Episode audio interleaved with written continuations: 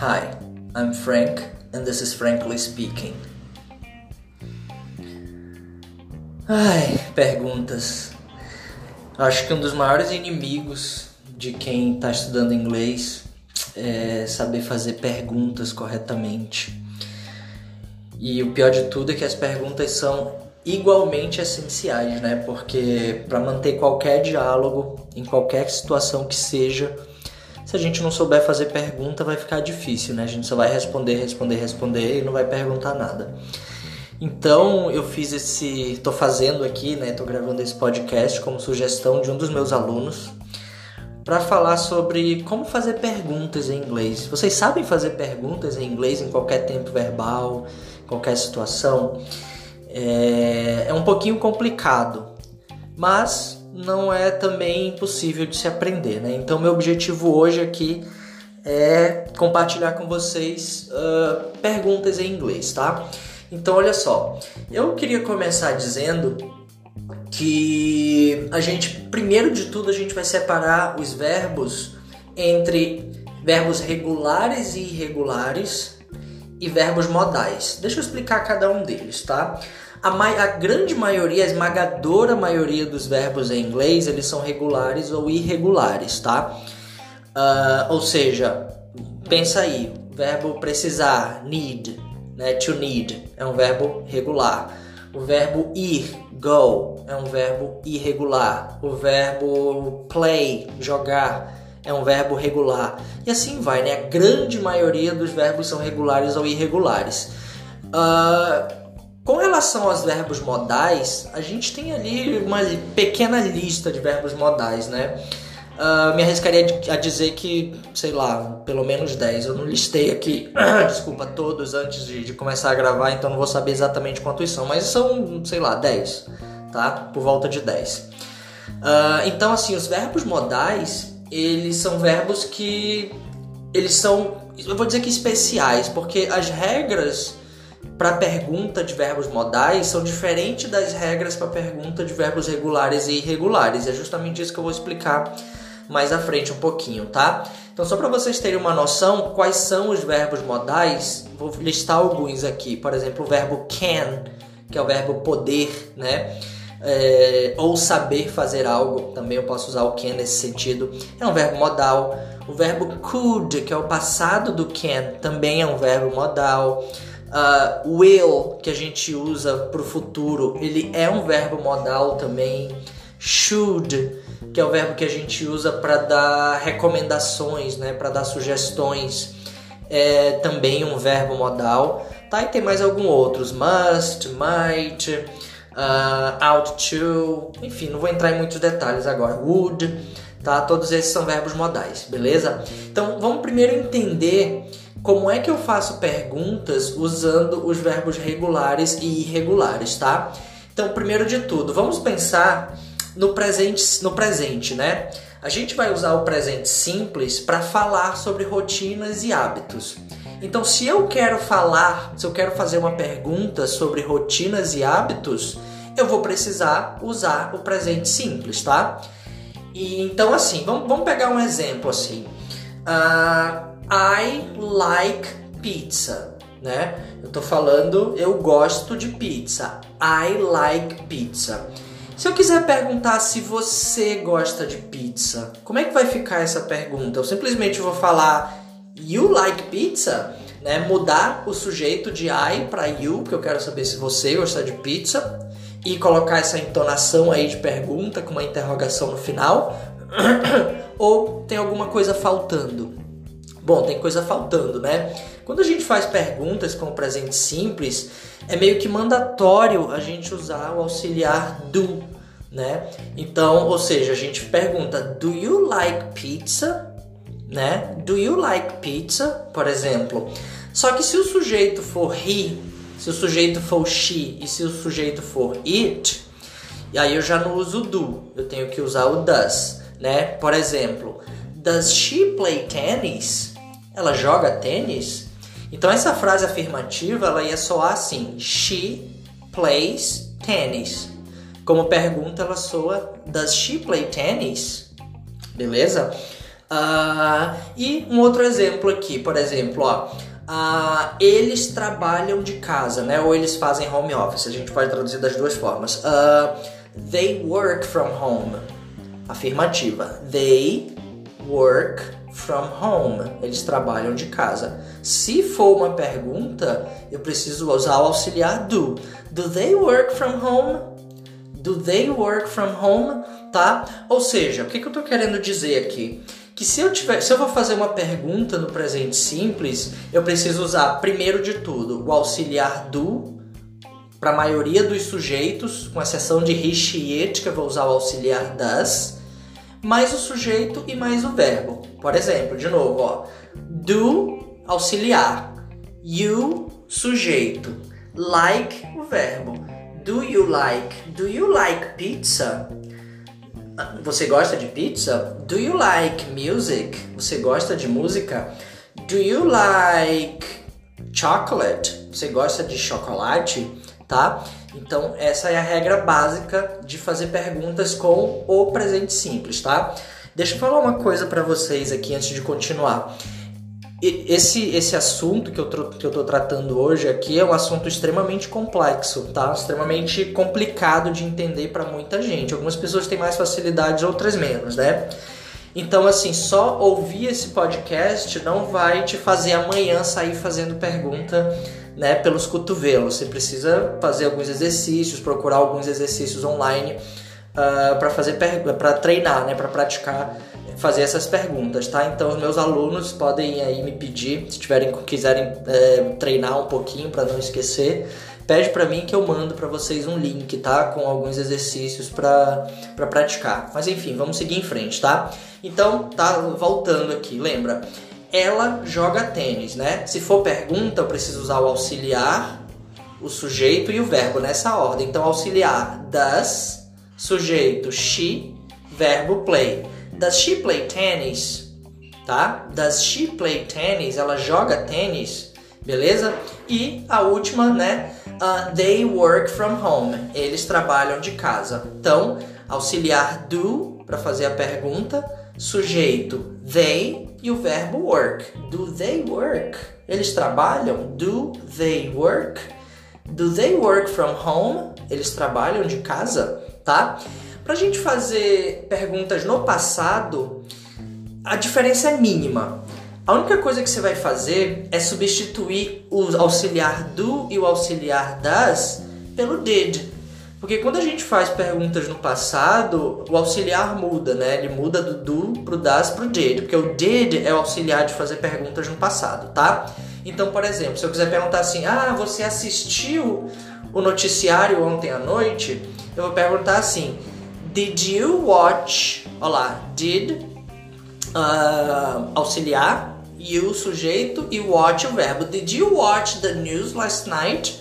Você assistiu o noticiário ontem à noite? Did you watch the news last night? Tá?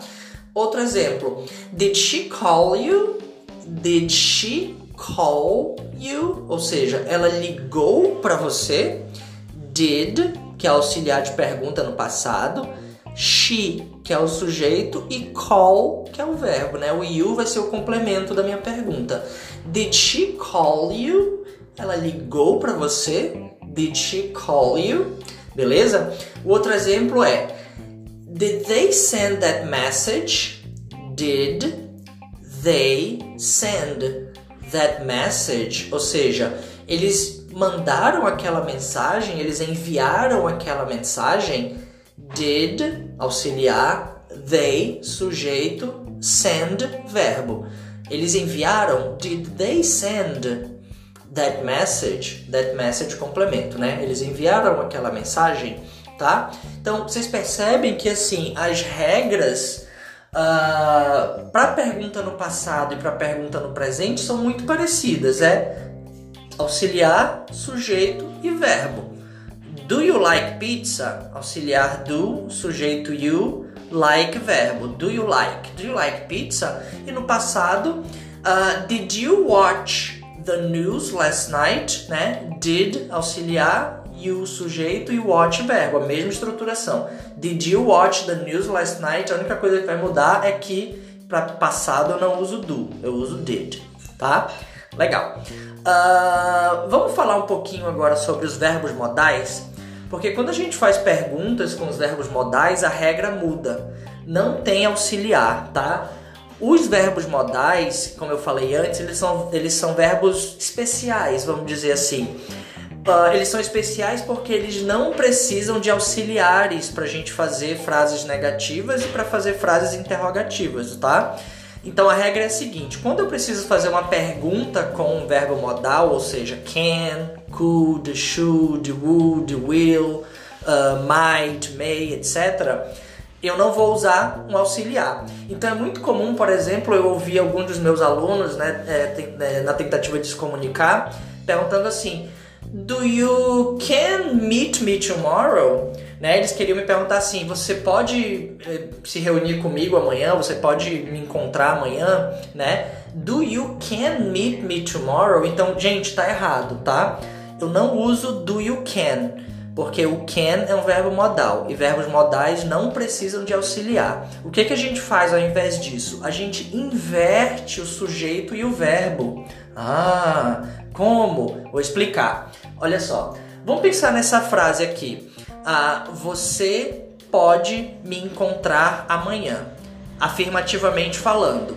You, você, can, pode, meet, encontrar me, né? Me encontrar, meet me, me encontrar e tomorrow amanhã. Can you, uh, you can meet me tomorrow, tá?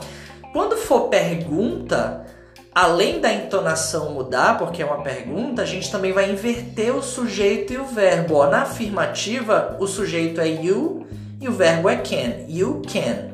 Quando for pergunta, vai ser can you. Can you meet me tomorrow? Can you meet me tomorrow? Você pode me encontrar amanhã, tá? Alguns outros exemplos, ó. Can you help me? Você pode me ajudar? Então a gente pensa, ah, você you. Uh, pode, can. Help me, me ajudar. Beleza. Só que a pergunta é. Só que é uma pergunta, então não vai ser you can, vai ser can you. Can you help me? Ok? Outro exemplo, usando agora o verbo should, que é um verbo modal também. Uh, should we go out? Então vamos lá, afirmativamente falando, nós deveríamos sair. We should go out. We, sujeito, should. Verbo né, modal, e go out o verbo uh, que está indicando a ação, né? We should go out. Uh, então, se for pergunta, should we go out, vai haver inversão. Should we go out, né? Nós deveríamos sair, tá? Uh, é muito importante que a gente lembre que assim, os verbos modais, eles sempre vão estar acompanhados de outros verbos, porque eles são modais, eles não indicam ação, tá? Então a gente sempre vai usar o modal, tipo can, com outro verbo, help, tá? Can help, pode ajudar, can go, pode ir, can work, pode trabalhar, e assim sucessivamente, tá? Só pra gente entender isso e não esquecer, tá? Então, essa pergunta, né? Should we go out? Então, should é o modal, we é o sujeito e go out é a ação. Should we go out? Tá? Uh, outro exemplo. Will he call you back?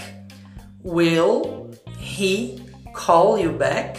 Ou seja, ele vai te ligar, ele te ligará de volta, ele vai te dar um retorno, né? A gente usa essa, essa expressão, essa callback, para falar em dar um retorno, né? Ligar de volta no sentido de dar um retorno, tá? Então, se for afirmativa, he will call back. Como é uma pergunta, will he, will he call back? Ele ligará de volta. Will he call back? Ok? E nosso último exemplo com modais vai ser usando o verbo would, tá? Então, por exemplo, would you like to see a movie? Would you like to see a movie? Você está perguntando se a pessoa gostaria de ver um filme, né? Só lembrando que o would com outro verbo, ele vai dar a esse verbo a ideia de iria, que eu acho que em português é futuro, futuro, futuro do pretérito, mas eu não tenho certeza disso, tá? Mas assim, imagina qualquer situação. Ah, eu poderia, eu faria, eu gostaria, eu comeria, eu trabalharia. É would e o verbo would work, trabalharia, would play, jogaria, would stay, ficaria e etc, tá? Então lembra assim, se a frase for afirmativa, I would like to see a movie. Eu gostaria de ver um filme. I would like to see a movie. Como é uma pergunta, o would vem para frente do sujeito. Então fica Would you like to see a movie? Would you like to see a movie? Você gostaria de ver um filme? Beleza? Tá? Então, gente, legal. Então lembra assim, os modais não precisa de auxiliar. Os modais, quando a gente vai fazer pergunta, a gente inverte o sujeito e o modal, tá? Então, ao invés de you can, fica can you. Ao invés de we should, fica should we. Ao invés de he will, fica will he. E ao invés, ao invés de you would, fica would you. Beleza? E aí é que vem o pulo do gato. Porque essa mes essas mesmas regras, essa mesma estruturação que a gente usa com verbos modais, é o que a gente vai usar também com o verbo to be. Sim, o verbo to be, ele é um verbo especial também, né? Apesar de ele meio que ser classificado como um verbo irregular, né? Porque ele tem as formas de presente, infinitivo presente, né? uh, infinitivo e presente, que é parecida, passado simples e passado particípio, diferente dos verbos modais que não tem passado particípio, né? O verbo to be tem, então ele é um verbo irregular, mas ele funciona nos mesmos moldes para a gente fazer pergunta como os verbos modais. Ou seja, se eu quero fazer uma pergunta com to be, eu não vou usar o do no presente e não vou usar o did no passado. Eu vou fazer a inversão sujeito-verbo, tá? Então, só para a gente não esquecer, o verbo to be é o verbo ser ou estar, né? Então, por exemplo, se eu quero dizer assim, olha, eu sou professor, eu vou falar I am a teacher. Eu sou um professor. I am a teacher, tá? Mas se eu for perguntar, eu preciso inverter. Eu sou professor? Am I a teacher? Am I a teacher. Então percebe a inversão, né? Afirmativa I am e interrogativa am I, tá? Uh, próxima, por exemplo, outro exemplo aqui, ó. Is she living abroad? Ou seja, ela está morando no exterior, ela está morando fora. Então, se fosse afirmativa, ia ficar She is living abroad. She is living abroad. Então, quando é, como é interrogativo, eu vou inverter. Is she living abroad? Is she living abroad? Ok? Ela está morando fora. Outro exemplo. They are friends. Eles são amigos. They are friends. Se for pergunta, are they friends? Are they friends? Inversão de novo, né? E um outro exemplo. I am late for the meeting. I am late for the meeting. Ou seja, quando for uma pergunta, am I late for the meeting? Eu tô atrasado para a reunião, né? Afirmativa. I am late for the meeting. Eu estou atrasado para a reunião. Pergunta. Am I late for the meeting? Beleza? Uh, tá. E quando eu quiser usar o verbo to be no passado, quando eu quiser não, quando eu precisar usar o verbo to be no passado, uh, eu vou fazer a mesma coisa, né? Então, por exemplo, no passado, afirmativa, eu era professor, eu fui professor. I was a teacher. I was a teacher. Como é uma pergunta, was I a teacher? Was I a teacher? Ok? Was I, inversão. Outra pergunta, né? Vamos pegar o mesmo exemplo da, das primeiras, né? Da, da, da, das, das frases no presente, das perguntas no presente, né? Então, no presente eu perguntei Is she living abroad? Se for no passado, was she living abroad? Tá? Ela estava morando no exterior. Was she living abroad? Ok? Uh, próxima, né? No presente a gente pergunta: Are they friends? Eles são amigos? Are they friends? No passado vai ficar: Were they friends? Were they friends? Então percebe que assim, estruturalmente, a ordem né, de verbo, sujeito, etc., não muda nada do presente para o passado. Só vai mudar do am para o was, né, do is para o was e do are para o were. Tá? Lembrando que assim, no presente as conjugações do verbo to be são am, né, para o I, I am, is para o he, she, it, né, he is, she is, it is, e o are para os outros sujeitos, para o you, para o we e para o they, tá? Então, no passado vai ser was e were. I was, he was, she was, you were, they were, we were. Mas quando for pergunta, inverte, né? Was I, was he, was she, were you, tá? Outro exemplo. Am I late for the meeting? né? Eu estou atrasado para a reunião. Am I late for the meeting? Se for no passado, eu estava atrasado para a reunião. Was I late for the meeting? Was I late for the meeting? Tá? Então inverte. Was I, não I was. I was para afirmativa e was I para pergunta. Beleza? Bom, acho que é isso, né? Acho que ficou claro. Se não ficou, manda uma mensagem para mim que eu posso explicar mais, tá? Uh, mas é isso, eu espero ter ajudado, né? Lembrando que uh, esse foi mais um episódio aqui do Frankly Speaking, meu podcast quase semanal. que eu fiz com que eu faço né com o intuito de ajudar os meus alunos a compreender e a entender o inglês mais fácil e com isso eles aprenderem mais rápido, beleza? Então é isso, até o próximo episódio. Bye bye, see ya.